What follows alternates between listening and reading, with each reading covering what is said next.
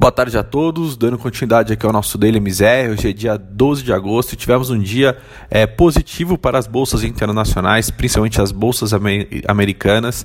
É, apesar né, das negociações do, do pacote de estímulos fiscais ainda estar um pouco emperrado no Congresso americano, parece que o investidor internacional acabou deixando isso um pouco de lado e celebrou ali muito mais uma redução no número de casos de coronavírus nos Estados Unidos né, e até mesmo um próprio aumento né, em, em torno das expectativas expectativas sobre um desenvolvimento mais rápido de uma vacina contra aí o Covid-19.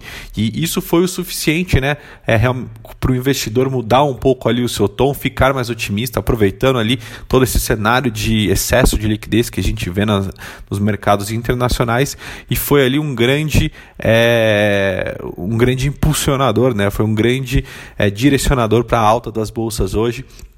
E aí, quando a gente pega o Dow Jones, fechou o dia ali de alta é, de 1,05, S&P subindo 1,40, né? É, realmente ali até o Nasdaq voltando ali, subindo 2,13 também.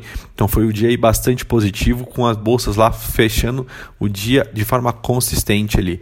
É, quando a gente vem aqui para o Brasil, realmente não teve, a Bolsa Brasileira não teve um desempenho parecido com as bolsas internacionais, como a gente vinha é, falando aí ao longo das últimas semanas. O Brasil tinha uma tendência de seguir, no entanto, hoje um fluxo de notícias mais local acabou impactando de forma negativa a Bolsa.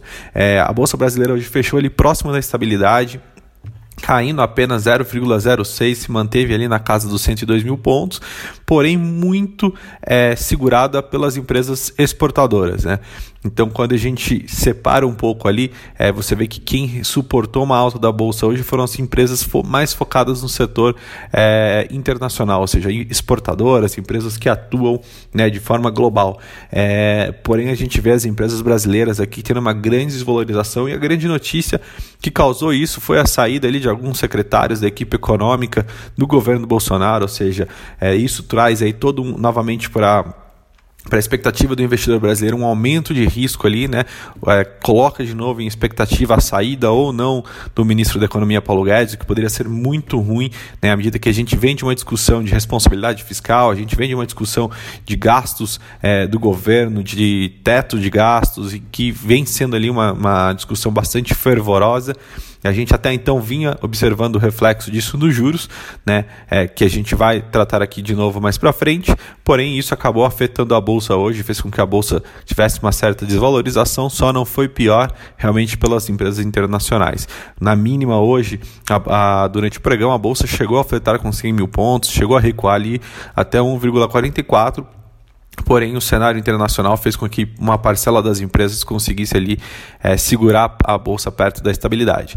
E é natural quando você tem um aumento de risco, principalmente no cenário local, você tem uma corrida por proteção dos investidores. Naturalmente, você teve ali diversos investidores, diversos gestores montando proteções, e aí o dólar acaba sendo a moeda preferida. Isso fez com que, de novo, a moeda americana ganhasse terreno contra a moeda brasileira, né? fechando o dia ali numa alta de 0,66, cotado aos R$ 5,45 que só não foi pior, né? Porque o Banco Central fez algumas intervenções durante o dia que acabaram moderando um pouco ali o ritmo da é, o ritmo de alta da moeda americana. É, quando a gente compara com os pares, foi um dia de bastante é, de direções é, diversas, né? Então tivemos alguns pares que perderam é, espaço contra o dólar, tivemos alguns pares também que ganharam espaço contra o dólar.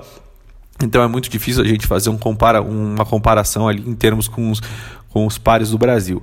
E como a gente já tinha mencionado, a notícia em relação às saídas dos secretários, com o aumento né, do, do risco ali, né, da aversão do investidor, do investidor local nessa questão fiscal, naturalmente fez com que a curva de juros abrisse é, hoje também de uma maneira como um todo, né? ou seja, todo, ao, ao longo de toda a curva, mas, porém principalmente nas pontas mais longas da curva, porque lá tem mais essa parte de risco país, aumenta ali o risco embutido no Brasil.